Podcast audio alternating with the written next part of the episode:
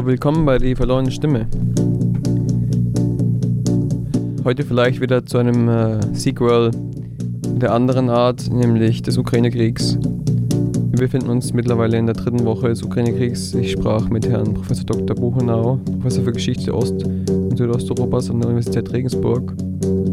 Und ähm, ja, sprach ihn auf die Situation an, da er mit einer Russin verheiratet ist, ähm, die auch sehr viele Verwandtschaft in der Ukraine hat.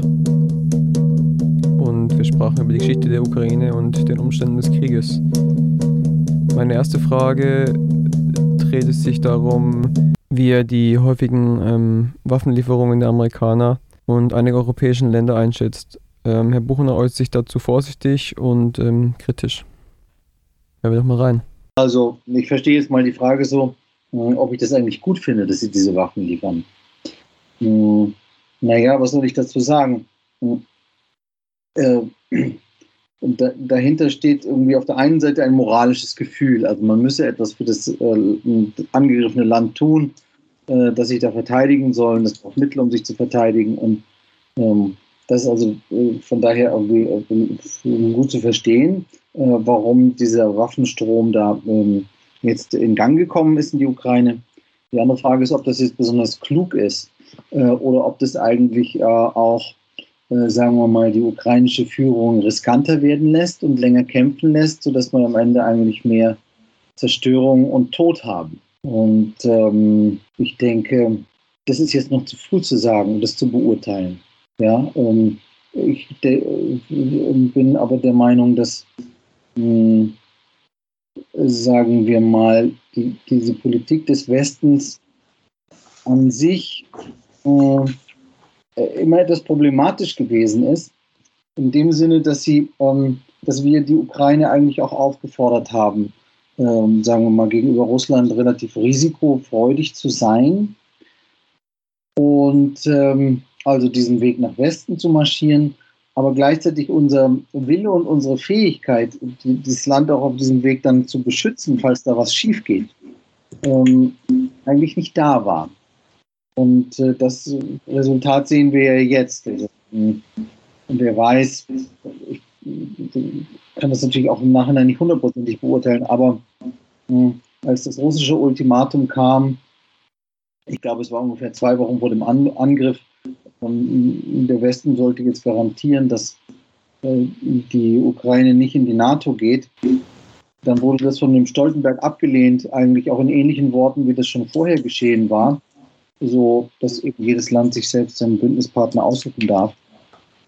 Da hatte ich das Gefühl, dass das äh, nicht reicht, also dass das nicht äh, keine ausreichende Antwort in dieser spezifischen Situation ist, äh, weil ein Einlenken vielleicht die letzte Chance gewesen wäre, das zu vermeiden, was jetzt passiert ist. Ich meine, ich weiß, wir sind, nur so eine Situation, wo ein Land das andere angegriffen hat und wir befinden uns in einem binären Code, ne? also sozusagen der Angreifer ist böse und der angegriffen ist der Gute. Ähm, das kann man moralisch nachvollziehen, aber in der Politik geht es eben nicht nur um Moral, sondern da geht es auch darum, was wird denn der andere als nächstes tun?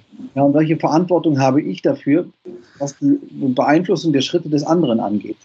Ähm, und da muss ich sagen, hm, vielleicht wäre es im Sinne sozusagen des Friedens und der Nichtzerstörung besser gewesen, äh, wir hätten uns da bewegt und gesagt, die Ukraine soll nach unserem Willen neutral bleiben. Es hätte dann ausgesehen, als würden wir uns der Erpressung ergeben, das stimmt. Wir hätten über unseren Schatten springen müssen, es hätte viel Kritik daran gegeben. Ähm, aber wir wissen eben ja auch nicht, was jetzt mit diesem Land, dieser armen Ukraine passiert. Die Frage stellt, stellte sich, hätten wir eine Pflicht gehabt, der Ukraine beizustehen? Haben wir gezögert? Hätten wir alles tun müssen, damit sie sich verteidigen können? Äh, eigentlich gar nicht weil es diese Option nie gegeben hat. So ehrlich muss man ja sein. Diese Option gab es schlichtweg nicht äh, und es gibt sie auch heute nicht, weil ähm, äh, immer klar war, dass niemand wegen der Ukraine äh, einen dritten Weltkrieg äh, riskieren würde. Ja, das ist ja letztlich auch eine, sagen wir mal, eine Stimme der Vernunft, die da spricht. Ja, ähm, und sie hat ja jetzt gerade wieder gesprochen, als man äh, dem Zelensky äh, die hm, äh, die Flugverbotszone verweigert hat. Weil es genau der Weg gewesen wäre, äh, in die Internationalisierung des Konflikts. Das hat man sich bei ähm, der Ukraine eben nicht leisten wollen. Es war immer schon klar, dass sich niemand so etwas leisten äh, würde und dass die Ukraine damit auf Granit beißen würde. Ähm, und vielleicht hätte man es sozusagen der Ukraine auch rechtzeitig klar machen müssen, in solchen Planspielen, was passiert eigentlich, wenn und was sind die Grenzen unserer Möglichkeiten. Ähm, und wir sind eben doch jetzt sehr nah an den Grenzen unserer Möglichkeiten. Viel bleibt uns nicht mehr, äh, wenn wir nicht bis zu einem internationalen großen Konflikt eskalieren wollen. Zum Zeitpunkt der dritten Woche des Krieges war die Verunsicherung groß und das Vertrauen der Ukraine in die NATO verloren. Präsident Zelensky setzt deshalb auf Tricks und Social Media, um die Aufmerksamkeit auf sich zu lenken. Herr Buchhaus hat diese Internationalisierung ambivalent und gibt geschichtliche Beispiele für, dieses Erfolg, für diese erfolgreiche Strategie. Ja, also das vermute ich schon mal ganz stark, dass, dass er ähm, gehofft hat, dass er durch also kluge ähm, Appelle äh, die Sache weiter ähm, internationalisieren kann, äh, sodass er eben dann auch immer mehr Hilfe aus dem Ausland bekommt. Und dafür gibt es ja auch verschiedene historische Beispiele, dass das in der Vergangenheit so gewesen ist. Ja? Ähm, also wenn man sich mal überlegt, also die, die, die Versuche der Kosovo-Albaner, äh, den Kosovo-Konflikt zu internationalisieren, waren äußerst erfolgreich. Ähm, auch ähm, der bosniakische äh, oder der bosnisch-herzegowinische Staatschef ähm, Alija Izetbegovic war, ähm, äh, wenn auch langsam, aber doch am Ende erfolgreich mit seiner Strategie, sozusagen diesen Konflikt zu internationalisieren und, und dafür zu sorgen, dass ähm, die sogenannte ähm, internationale Gemeinschaft auf der Seite der Bosniaken und Kroaten in diesem Krieg in Bosnien eingreift. Es gibt also diese Beispiele und es mag ja auch sein, äh, dass Zelensky die irgendwie im Kopf gehabt hat. Ähm, aber ich glaube, äh, er hätte auch sehen können, äh, dass die Situation in der Ukraine eine andere wäre. Denn damals ähm, äh, in Jugoslawien waren die Gegner ja die, Serben und das ist dann keine besonders große Nation. Sie besitzen auch keine Atomwaffen. Und wenn sich da eine westliche äh, vereinte Streitmacht zusammentut, dann können sie relativ schnell ähm, äh, diese äh, Kriegspartei niederringen. Das haben sie auch geschafft, ja, gleich in mehreren Fällen. Äh, aber hier haben wir es mit Russland zu tun, das ist das eine. Ähm, also ein Land, was prinzipiell von keinem äußeren Angreifer, ähm, sagen wir mal, seit, ähm, ja, letztlich äh, seit dem Mongolensturm äh, mehr erobert werden konnte. Aus vielen Gründen, vor allen Dingen aber auch aus, wegen seines riesigen Territoriums. Also das ist komplett ausgeschlossen und niemand würde sich das jemals trauen. Außerdem ist der Westen nicht mehr der Westen der 1990er Jahre. Das heißt, es fehlt uns an Einigkeit, es fehlt uns an innerer gesellschaftlicher Geschlossenheit, fehlt es uns am Glauben an uns selbst, dass wir sozusagen diejenigen sind, die in dieser Welt eine bestimmte Ordnung schaffen, die nach bestimmten Prinzipien äh, funktioniert, die wir vorgeben. Äh, diese Zeiten sind alle vorbei. Ähm, und ich glaube, mh, dass äh, das vielleicht, sagen wir mal, äh, der ukrainischen Führung hätte klar sein sollen, meiner Meinung nach. Allerdings möchte ich jetzt auch hier keine großen ähm, Vorwürfe gegenüber der Ukraine machen, weil ich finde, dass das gegenüber einem an, äh, angegriffenen Land auch, ähm, auch unanständig klingt. Aber ich sage es nur sozusagen im Sinne einer verstandesgemäßen. Ja. Genau. So, und so äh, ziehen wir jetzt und sinken in die Geschichte der Ukraine ein. Besonders für Russland ist gerade die Kiewer Russ als Wege der russischen Nation wichtig, woraus sich auch deren heutiger Anspruch auf die Ukraine ergibt. Die Ukraine sieht es natürlich anders. Diesen Historikerstreit erklärt Herr Buchenau folgendermaßen. Hm. Na, also man kann es ähm, sehen wie eine, ähm, eine Konkurrenz um einen historischen Mythos herum. Ja, es gibt also die Kiewer Russen, es gibt die Taufe der Kiewer Russen im Jahr 988. Und ähm, darauf haben, erheben sowohl Russland als auch die Ukraine Anspruch. Und äh, sozusagen für die Russen läuft diese Konstruktion so, dass es also erst die Kiewer Rus gegeben hat und dann äh, kamen, wie gesagt, die Mongolen und haben eben diese ganzen ostslawischen Gebiete unterjocht. Und dann haben sich die Ostslawen wieder freigekämpft und als sie dann sozusagen wieder in der Lage waren, einen mehr oder weniger mächtigen äh, Staat zu haben, lag das Zentrum eben nicht mehr in Kiew, sondern nordöstlich davon in Moskau. Und dann haben wir die Moskauer Rus. Aber im Prinzip ähm, ist diese Geschichtsdarstellung so, äh, dass ähm, dieses Staatswesen ähm, eine Zeit lang weg von der Bühne war, dass es aber mehr oder weniger als solches dann ähm, wieder auferstanden ist. Und zuerst hatte es eben die Kiew, Kiew als Hauptstadt und dann Moskau. Hm. Und daher ergeben sie auch Anspruch auf Kiew, äh, von dem man ja manchmal sagt, so in der russischen Mythologie, hm, das sei die Mats ruskich Городов, also die Mutter der russischen Städte, die erste Hauptstadt. So, und die Ukrainer akzeptieren das nicht und sagen, dass also die Moskauer Rus, äh, die dann ähm, im 14. Jahrhundert so langsam äh, zu entstehen beginnt und dann ab dem 16. Jahrhundert auch schon sehr mächtig ist, also auch die ehemals ähm, äh, übermächtigen ähm, äh, Mongolen, Tataren, die Goldene Horde niederringt, dass diese Moskauer Rus ein Neuanfang ist. Ja, und dass äh, diejenigen, die die wirkliche Kontinuität äh, zur Kiewer Rus repräsentieren, ist also die ostslawische Bevölkerung, die geografisch um das Zentrum Kiew herum auch lebt. Ähm, und eine Transposition sozusagen von der Kiewer Rus auf die Moskau habe nicht stattgefunden. Ähm, und ähm, genau, also da, da gibt es einen Historikerstreit. Und äh, um es gleich vorwegzunehmen, äh, die Geschichtswissenschaft ist nicht die Wissenschaft, die sozusagen das glaubwürdig entscheiden kann und die da jetzt irgendwelche vernünftigen Kriterien aufstellen könnte, äh, wer jetzt in dem heutigen Streit recht hat. Das soll man lieber lassen. Das ist Fall, ein Fall für das Völkerrecht. Denn aus der Geschichtswissenschaft, äh, die ist in dem Punkt, sagen wir mal, unexakt genug, ja, dass eigentlich jeder sie für seine jeweilige Position benutzen kann. Уважаемые граждане России, дорогие друзья, Putin sprach mit dem russischen Kriegsantritt in die Ukraine am 23. und den 24. Februar in erster Linie zu seinem Volk. Keine Narrative ist dabei die der Verteidigung. NATO und die Amerikaner der Westen insgesamt hat den Konflikt und die Militäraktion ausgelöst. Auf die Frage, in welcher Hinsicht Putin Geschichte interpretiert und wie er dabei seine Sicherheitsinteressen im Bedrängnis sieht, konnte Herr Buchenau als unverhandelbar. Also ich glaube, dass äh, dieses Reden über Geschichte ist ähm, eigentlich eine Radikalisierung. Hm. Das bedeutet, äh, dass also über diese Sicherheitsinteressen und die Sicherheitsarchitektur Europas und darüber, welches Land jetzt in die NATO darf und welches besser nicht reingehen sollte, äh, darüber kann man ja tatsächlich international äh, sehr schön verhandeln. Ja? Äh, das sind keine Dinge, die man unbedingt allzu stark moralisieren müsste, obwohl manche das auch tun. Ähm, sie sind jedenfalls verhandelbar. Ähm, diese Sachen mit der Geschichte, die ähm, sind eigentlich nicht verhandelbar.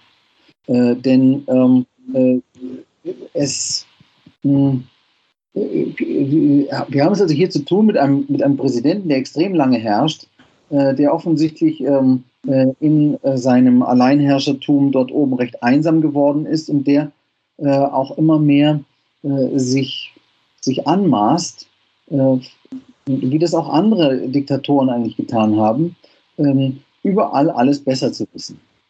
Also zum Beispiel auch die Geschichte besser zu wissen als die ähm, Geschichtsforschung. Äh, beziehungsweise denen vorzugeben, was sie eigentlich zu erzählen haben. Und das ging ja schon vor einigen Jahren los. Und das könnte man in gewisser Weise als ein Dekadenzphänomen des Putin-Regimes betrachten, äh, welches lange Zeit, sagen wir mal, eine war gar nicht so ineffizienten technokratischen Herrschaft. Ja, das war dann zwar auch nicht demokratisch, aber es war eben ähm, auch nicht so äh, vollkommen entdifferenzierend äh, wie, wie wir das jetzt sehen. Wenn also Putin sagt, ähm, äh, dass die Kiewer Rus äh, praktisch äh, die Wiege äh, Russlands und des Russentums gewesen ist, ich habe das eher nicht gehört, ob es sich berufen, aber wenn er sowas gesagt haben sollte, dann äh, ist es letztlich ähm, eine historisch argumentierende ähm, Verneinung des ähm, ukrainischen Existenzrechts. Das heißt, Ukrainer dürfen existieren, aber nur als kleinere Brüder, beziehungsweise als eine folkloristische ostslawische Gruppe, äh, deren Sprache man als einen russischen Dialekt klassifiziert äh, und die immer sozusagen in einem beherrschten in einem Beherrschtsein über Moskau äh, zu verharren haben. Und das ist eine Sache, äh, äh, mit der er, sagen wir mal, eine, eine Zukunftsperspektive für die Ukraine aufschlägt, äh, die nicht gut enden kann. Ja? Sie kann in keinem Fall gut enden. Also selbst wenn sein Militär dazu ausreicht, diesen Willen der Ukraine aufzuzwingen, hätte es doch zur Folge, dass jede von ihm eingesetzte Regierung von diesem Land, was 30 Jahre sich selbst regiert hat, als nicht legitim äh, empfunden würde. Und sobald sein äh, sozusagen polizeilicher und militärischer Druck nachlässt, äh, würden diese Kräfte sofort ähm, dazu ansetzen, äh, möglichst viel von dem ähm, Vorkriegszustand wiederherzustellen. Das heißt, es wird dort keine, keine Ruhe geben. Ähm, das nicht verstanden zu haben, ähm, zeigt letztlich, dass Putin meiner Meinung nach aufgehört hat, ein guter Geheimdienstler zu sein. Ein guter Geheimdienstler ist immer interessiert an guten Informationen äh, über die Gesellschaft, äh, mit der man etwas anstellen möchte. Und ähm, hätte er also diese, sich über diese Dinge informiert, äh, wie es wirklich ist in der Ukraine, dann hätte er verstanden, dass die Kräfte der Widerständigkeit so groß sind, ähm, dass es für ihn eigentlich hm, nicht wirklich möglich ist, weder einen schnellen Krieg dort zu führen, noch diese Gesellschaft dauerhaft zu durchherrschen, äh, ohne ein großes Maß an Druck und Gewalt. Und das ist eine Falle, in der er jetzt drin sitzt. Ähm, und ähm, die Frage ist, für wen diese Falle schlimmer ist am Ende, für ihn selbst oder für die Ukraine. Frage stellt sich, hat sich Putin wirklich verschätzt? Könnte er es auch gewusst haben, wie der Westen reagieren wird? Sind seine militärischen Aktionen geplant oder befindet sich mehr Putin in einer Krise? Können wir ähm, vielleicht wirklich wissen, was Putin vorhat? Oder befinden wir uns selbst in einem Schachspiel, in dem unsere Dame bereits geschlagen ist und die internationale Politik die Kontrolle bereits zum Anfang hin verloren hat? Also ich gehöre zu denen, die ähm, Putin nie für verrückt gehalten haben. Ja, also das, ähm, ich ähm, war immer der Meinung, dass Putin jemand ist, der äh, zum Beispiel wesentlich berechenbarer ist als Donald Trump. Äh, aber dass bestimmte Veränderungen irgendwo vor sich gehen, die gehen aber dann manchmal langsam vor. Also zum Beispiel, dass Putin äh, der oberste Historiker seines Landes sein möchte, das war auch schon äh, vor, vor sechs oder sieben Jahren so. Äh, oder war es dann, das war das hier, das, das Jahr 19, 2018 wurde also ein Jubiläum gefeiert, ne, der, der Oktoberrevolution. Und äh, da hat also Putin gesagt zu, zu, den Filmregisseuren, die müssen solche Filme drehen und solche Filme drehen und die Bolschewiken müssen eigentlich so als die Bösen gezeigt werden. Ähm, und dann haben sich die Regisseure da irgendwie rangemacht und haben das irgendwie sozusagen mit Bildern illustriert. Da ging das ja alles schon los. Das heißt, diese Entwicklung ist relativ langsam gewesen. Was ich aber nicht glaube, ist, dass ähm, jemand ist, der sozusagen systematisch ähm, also sozusagen auf die Zerstörung der Welt aus ist oder auf die endlose es Eskalation. Äh, das glaube ich eher nicht. Ähm, aber es gab sozusagen solche, solche Dinge in den vergangenen Jahren, die waren noch verhandelbar. Auch zum Beispiel das Reden von der multipolaren Welt, auch das ist meiner Meinung nach, äh, natürlich ist das verhandelbar. Ja? Und je schwächer denn der Westen wurde und je uneiniger, desto mehr drängt es sich auch auf, dass man darüber sogar verhandeln muss ja, dass die Welt eben auf keinen Fall mehr unilateral aufgebaut sein wird. Das wissen doch heute alle. Ähm, also waren diese Perspektiven durchaus auch realistisch. Hm. Aber er hat eben Schritt für Schritt solche Vorstellungen aus dem russischen, ja, wenn man so will, äh, Nationalismus aufgenommen, aus, aus dem, aus dem großrussischen Nationalismus. Was bei ihm nicht immer da war. Keineswegs. Hm. Aber was da irgendwie sozusagen das große Kalkül sein soll, das weiß ich nicht genau. Ich glaube nämlich, äh, dass aus Putins Sicht ähm, sagen wir, liegt eine bestimmte Einschätzung des Westens vor. Und diese Einschätzung war, dass wir uns nicht einmischen. Diese Einschätzung ähm, ist sagen wir, aus heute, heutiger Sicht immer noch zum, eher richtig als falsch. Ja? Auch wenn wir uns selber vielleicht jetzt gerade etwas anderes einreden wollen, dass wir ja so wahnsinnig solidarisch mit der Ukraine sind und so wahnsinnig harte Sanktionen verhängen, ist es doch immer noch so, äh, dass sich Putin auf sein äh, politisches Gespür in dem Sinne verlassen kann, dass wir dort nicht militärisch intervenieren. Ja, also äh, das ist doch offensichtlich die, die, Grenze, die wir selbst ziehen, selbst in dieser Zeit. Ähm, genau, das äh, versucht er irgendwie zu nutzen, Und das gelingt ihm auch. Ja, also sagen, wir äh, spielen in seinem Kalkül ungefähr so, wie es sein sollte. Aber die Ukrainer tun es nicht. Das tun sie wahrscheinlich nicht. Wie es aussieht, äh, scheint Putin also die Veränderungen seit 2014 nicht erwartet zu haben. Welches Licht wirft es auf seinen Geheimdienst? Ja, also ähm, ich sage, er ist ein schlechter Geheimdienstler geworden. Also er hatte sich angefangen einzureden, also offensichtlich also auch wirklich zu glauben, dass also diese, diese Ukraine in den Fängen einer Junta gelandet sei und dass die Menschen froh sein würden, wenn sie von dieser ähm, sogenannten faschistischen Junta äh, dann auch befreit würden. Und äh, so etwas zu glauben, dazu musste man wirklich schon ziemlich abgehoben sein. Und das äh, äh, wirkt sich jetzt eben auch negativ aus. Wobei, wobei, wobei, wir müssen natürlich auch einrechnen, dass wir nicht in allen Punkten über das wahre Bild informiert sind. Also, ähm, der ukrainische Präsident Zelensky ist ein großes Kommunikationsgenie ja, ist sozusagen in der Kommunikation weitaus besser als der russische Präsident und seine, gesamte Kreml-Mannschaft. Weil er es nämlich ähm, mit relativ einfachen Mitteln schafft, ähm, sozusagen die Solidarität und äh, Zuneigung der Weltgemeinschaft zu erringen. Aber das heißt natürlich nicht, dass Zelenskys Reden, wie er die Ukraine darstellt, ähm, wirklich deckungsgleich ist mit der real existierenden Ukraine. Was meine ich damit?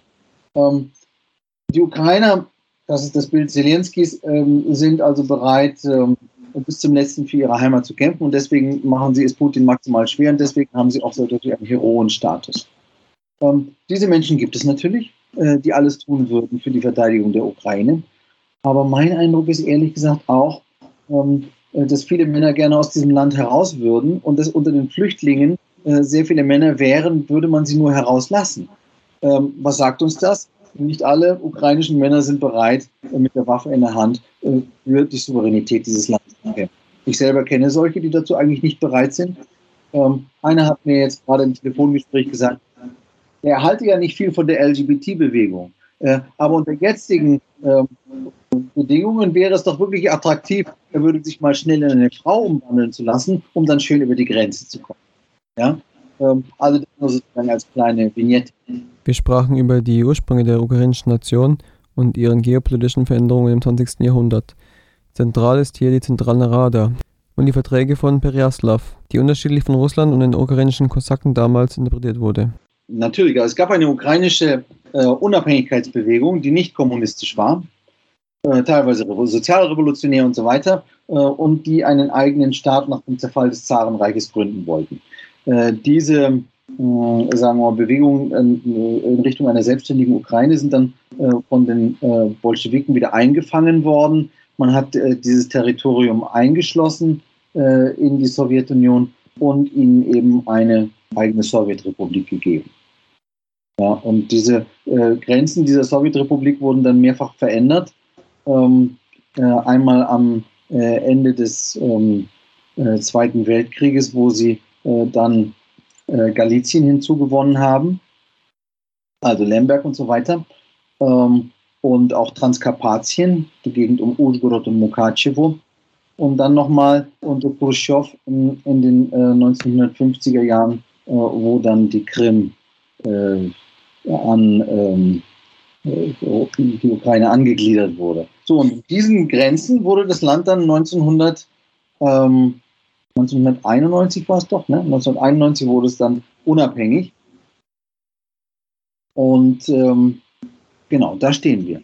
Ein großer Streitpunkt ist die Annexion der Krim. Wem gehört die Krim? Das ist eine große Frage, nachdem Khrushchev ähm, den Ukrainern die Krim geschenkt hat in den 50er Jahren. Die Annektierung der Krim war sicherlich auch äh, als Statement gegen die Untreue der Ukraine gegenüber dem Großreich Russland zu sehen. Aber ist eine Trennung beider Staaten überhaupt vorstellbar gewesen? Können Sie sagen, weshalb Khrushchev die Krim an die Ukraine gegeben hat? Gibt es da eine Legende? Eine Legende? Ja, das war, ähm, äh, das war sozusagen die 300-Jahr-Feier des Vertrages von Periyaslav. Also Periyaslav war ähm, äh, also ein Vertrag, wo äh, die, ähm, äh, kosakische Führung der Ukraine äh, im 17. Jahrhundert äh, äh, sozusagen die Treue gegenüber Moskau geschworen hat. Und ähm, dieser Vertrag wurde von beiden Seiten immer unterschiedlich äh, interpretiert. Also in der russischen Historiografie äh, war das sozusagen die freiwillige und dauerhafte Unterwerfung äh, dieser kosakischen Führungsstrukturen, äh, die jetzt nicht mehr bei Polen-Litauen sein wollten, äh, sondern äh, bei Russland. für die Ukrainer war das sozusagen ein einmaliger Akt, der im Prinzip nur sozusagen persönlich ähm, äh, von der damaligen Kosakenführung äh, ausgesprochen wurde und, und, im Prinzip widerrufbar war. So. Äh, und äh, jedenfalls wurde ähm, in der Sowjetunion das natürlich verstanden als dieses dauerhafte Commitment äh, der Ukraine, die jetzt Teil ähm, der Moskauer Rus angeblich sein wollte. Und so wurde es auch in der sowjetischen Historiografie festgehalten. Und dann wurde das Ganze eben ähm, als sozusagen Jubiläum der Völkerfreundschaft gefeiert ähm, in den 1950er Jahren. Und dazu bekam die Ukraine ein Geschenk präsentiert. Und dieses Geschenk war eben die Krim. Äh, sagen wir mal so, die, die, die ähm, Krim wurde an die Ukraine gegeben unter Khrushchev unter der Voraussetzung, dass man sich eine Trennung zwischen der Ukraine und äh, Russland überhaupt nicht vorstellen konnte. Das heißt, äh, es wirkte eigentlich innerhalb der Sowjetunion wie eine sozusagen lediglich bürokratisch-administrative Neuzuordnung. Und deswegen hat sich auch niemand darüber aufgeregt. In dem Moment aber, wo aus diesen administrativen Grenzen der, Sowjet, der Sowjetukraine äh, die Grenzen eines ähm, äh, ukrainischen Nationalstaats wurden, haben das schon in den frühen 90er äh, Jahren die Russen oder viele von, von ihnen nicht eingesehen. Ich kann mich da noch gut erinnern, dass die Leute das schon damals nicht äh, gutiert haben, dass sie gesagt haben, das ist einfach kein ukrainisches Gebiet. Ähm, sie haben es sozusagen äh, durch einen Wink des Schicksals erlangt, aber es ist irgendwie ungerecht. Hm. Und dann kam natürlich noch die Sache dazu, das hatte zwei Komponenten. Das eine ist, dass tatsächlich äh, die gesamte nördliche Schwarzmeerküste ähm, äh, mit der historischen Ukraine nicht viel zu tun hat, auch nicht mit der Kiewer Rus, sondern das war natürlich zu Zeiten der Kiewer Rus, äh, lebten nördlich des Schwarzen Meeres ähm, turksprachige Reiternomaden äh, und die Kiewer Rus äh, konnte sich dort eigentlich nur schwer halten. Man hatte dort keine festen Besitztümer äh, in diesem ähm, Küstenraum und im Hinterland davon. Ähm, und äh, so blieb es ja dann auch bis zu Katharina der Großen, die dann diesen Raum erobert hat, und zwar natürlich für das Zarenreich, äh, mit der Armee des Zarenreiches. So, und dann wurde das erobert und ähm, äh, dann wurden also diese, diese Reiternomaden, ähm, das waren vor allem die Nogaier äh, oder Nogai-Tataren, wie sie manchmal genannt werden, aber auch die Krim-Tataren, äh, die wurden dann irgendwie sozusagen ein bisschen zur Seite gedrängt und slawische Siedler kamen. Und es kamen unter diesen slawischen Siedlern natürlich auch Ukrainer, die es ja auch näher dorthin hatten. Aber das alleine äh, äh machte natürlich keine Verbindung dieser Südukraine äh, zu irgendeiner Art von ukrainischer Staatlichkeit aus. Ich denke, das würden alle Historiker, die einigermaßen bei Trost sind, irgendwie auch so bestätigen. Der zweite Punkt ist, dass die Krim mh, dann natürlich auch zu einem wichtigen Kriegshafen wurde, also vor allem natürlich die Stadt Sevastopol. Und dass von daher mit der Krim besondere strategische Interessen verbunden waren, äh, also russische strategische Interessen, die äh, schlichtweg, sagen wir, auch diesen russischen geopolitischen Interessen entspreng, äh, entsprachen. Also dass man diesen, diesen nördlichen Schwarzmeerraum dazu benutzt, um ähm, eine militärische, geopolitische Strahlkraft in den Schwarzmeerraum und von da aus weiter ins Mittelmeer zu haben. Ja? Ähm, und für den ukrainischen Nationalstaat war das ja was vollkommen anderes. Das war eine Insel, das war Schwarzmeerküste, aber es war immer klar, dass die Ukraine selber solche geopolitischen äh, Ambitionen gar nicht haben könnte. Ja? Ähm, so, also war eigentlich sozusagen, die Krim war in dem Bewusstsein von vielen Sowjetbürgern so eine Art Juwel. Äh, dort war zum Beispiel das beste Kinderlager, ja, Artek, äh, und es galt für ein sowjetisches Kind als irgendwie das großartigste Geschenk, was man ihm machen kann, äh, dass man irgendwie äh, in Artek seine Ferien verbringen darf auf der Krim. Ähm, teilweise war es dann da gar nicht so schön und es wurde irgendwie äh, zu wenig Essen ausgeteilt an die Kinder und so, und trotzdem gab es diesen großen Ruhm. Ähm, so, und das, das, das galt sozusagen als ein, wenn man so will, als ein, als ein Eigentum von allen. Und alle, alle wollten da mal hin. Ja? Das ist auch viel schöner als der Rest der Schwarzmeerküste. Ähm, und dieser Verlust, ja, der, der war irgendwie schmerzhaft. Äh, und die Bevölkerung der Krim selbst, ähm, äh, damals war es unterschiedlich. Also die Slawen sprachen im Wesentlichen Russisch und hatten von vornherein pro-russische Gefühle und haben sich in allen Umfragen immer pro-russisch geäußert. Äh, und die Krim-Tataren gehörten ja zu denen, die von Stalin vertrieben worden waren. Und dann durften sie, äh, dann, also in den späten 50er Jahren, auch zurückkommen auf die Krim. Und die waren eigentlich immer russophob äh, und hatten dementsprechend eine gute Beziehung zu Kiew und eine gute Beziehung zur ukrainischen Führung. Ähm, aber sie stellten auch nicht die Mehrheit auf der Krim. Wie sieht die Lage nach 1990 aus? Welche Revolutionsbewegungen und Eigenständigkeitsbewegungen hat es gegeben? Die Lage war für viele post-sowjetische Staaten problematisch. Georgien.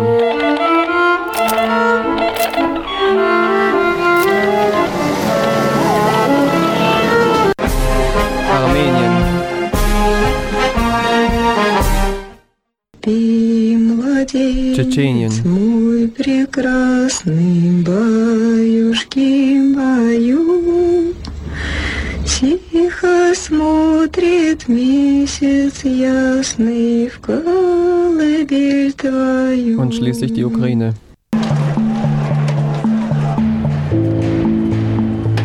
Auf dem Die Maidan Massenproteste richten sich gegen den damaligen Präsidenten Viktor Janukowitsch.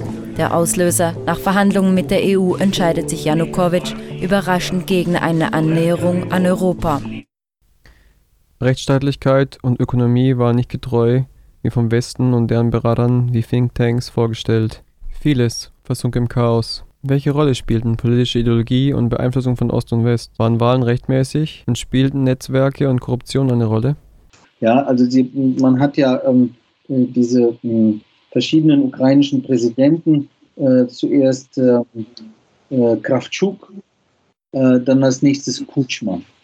Und diese beiden äh, waren noch aus dieser Generation äh, und auch mit solchen Biografien, dass ihnen von vornherein klar war, dass man irgendwie äh, sich mit Russland immer so ein bisschen, dass man da immer so ein bisschen lavieren muss. Dieses Lavieren war sozusagen eher naturell und ihr- auch ihre politische Linie. Ähm, und sie hatten es nicht so sehr äh, mit einer westlichen Governance. Also ähm, die Idee der Rechtsstaatlichkeit konnte man sich zwar auf die Fahne schreiben, man konnte es aber mit diesem Präsidenten noch nicht wirklich vorantreiben, weil es eben auch so ex-sowjetische Funktionäre waren. So, und dann hat sich also eine junge städtische äh, Elite gefunden, die irgendwie fand, dass sich in diesem Land was verändern muss und dass diese alten Köpfe weg mussten. Das war ja nicht nur in der Ukraine so, das war auch dann in Georgien ganz ähnlich. Ähm, und die haben dann diese mh, äh, Orangene Revolution von 2004 gemacht, äh, wurden dabei von amerikanischen Thinktanks, aber auch zum Beispiel bei- von der serbischen Otpor-Bewegung unterstützt, die vorher geholfen hatte, Milosevic zu stürzen. Und natürlich hatten auch, äh, sagen wir mal, die USA, teilweise aber auch andere westliche Länder so ein bisschen da ihre Finger im Spiel. Das war immer noch die Zeit, wo man gedacht hat, hat das ist das Ende der Geschichte und Demokratie und Marktwirtschaft werden das globale Modell und man muss irgendwie überall nur die sogenannte Zivilgesellschaft fördern und die würden dann ähm, äh, in Form von immer größer werdenden sozusagen Protestbewegungen äh, autokratische und kleptokratische Herrscher beseitigen und am Ende werden alle Länder dann so wie wir sind. Und das war sozusagen damals noch so dieser ganze Optimismus. Und so hat man sich auch irgendwie relativ optimistisch überall eingemischt. Und bei der Orangenen Revolution war das eben auch so.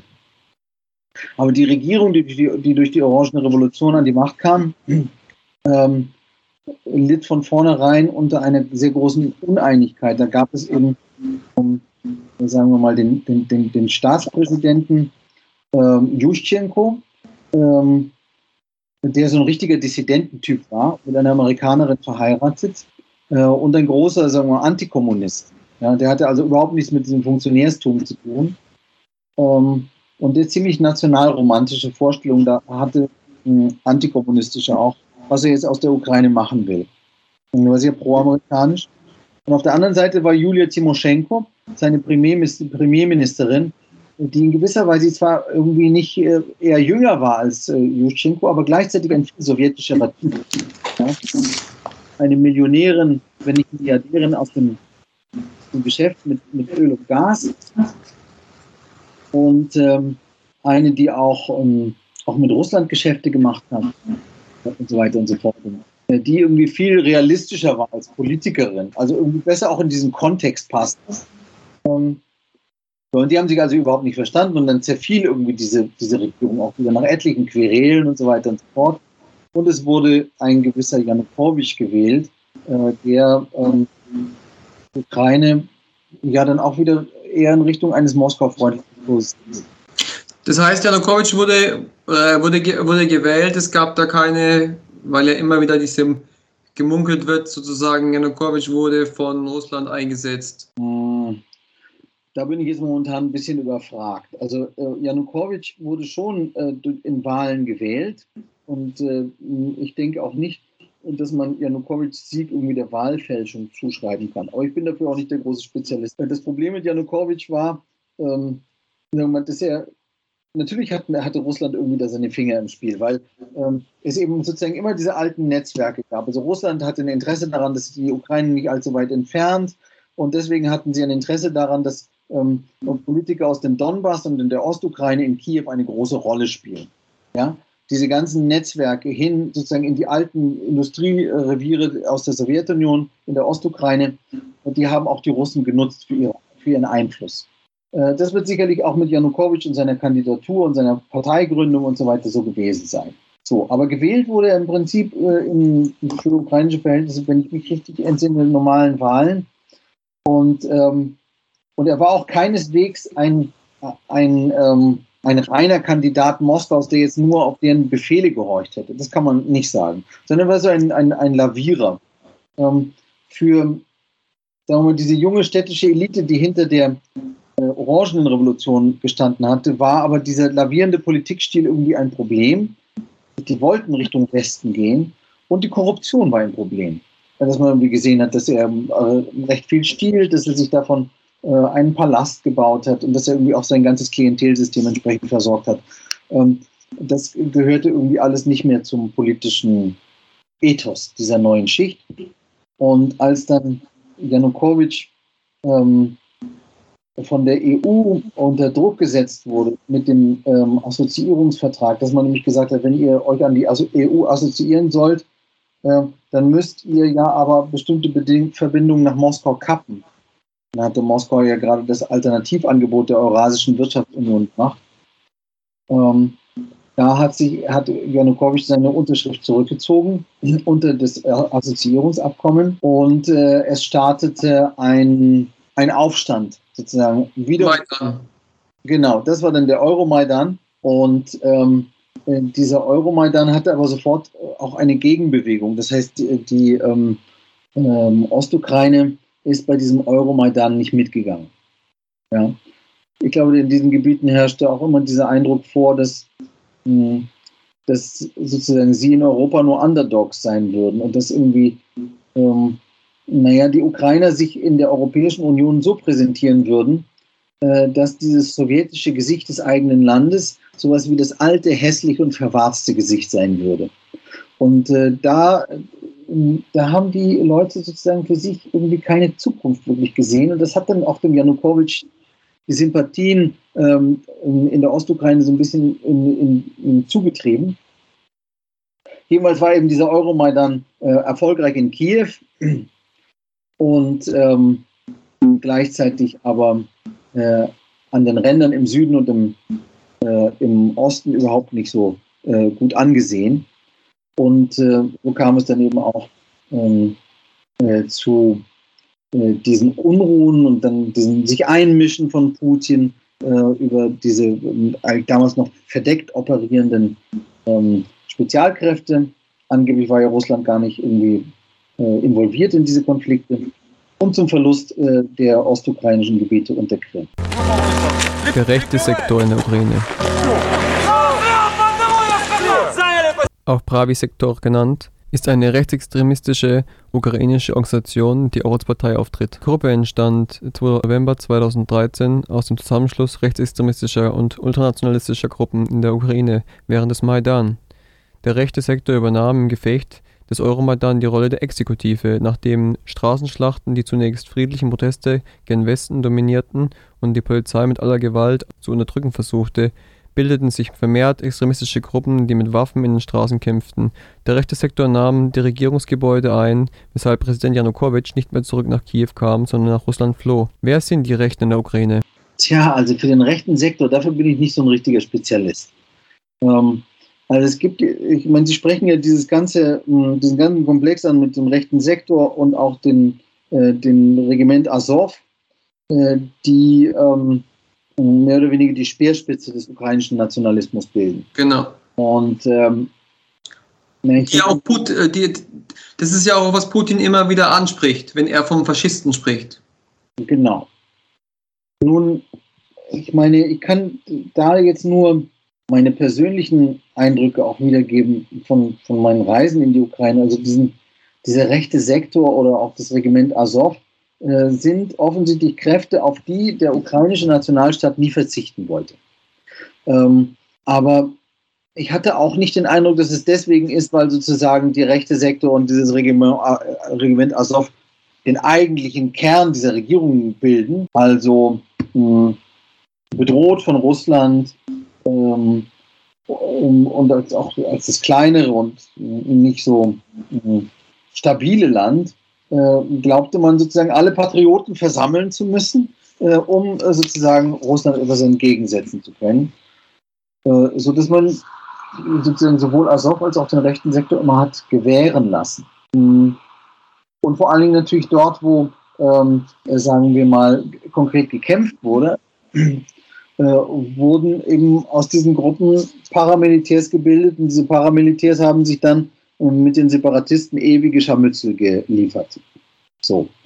Ähm, ich ist ein bisschen vergleichbar mit ähm, äh, dem kroatischen Domovinski Rat, also dem Heimatkrieg, äh, wo ja auch, äh, sagen wir mal, äh, die Distanzierung von den faschistischen oder profaschistischen Kräften der Vergangenheit eigentlich nicht stattgefunden hat.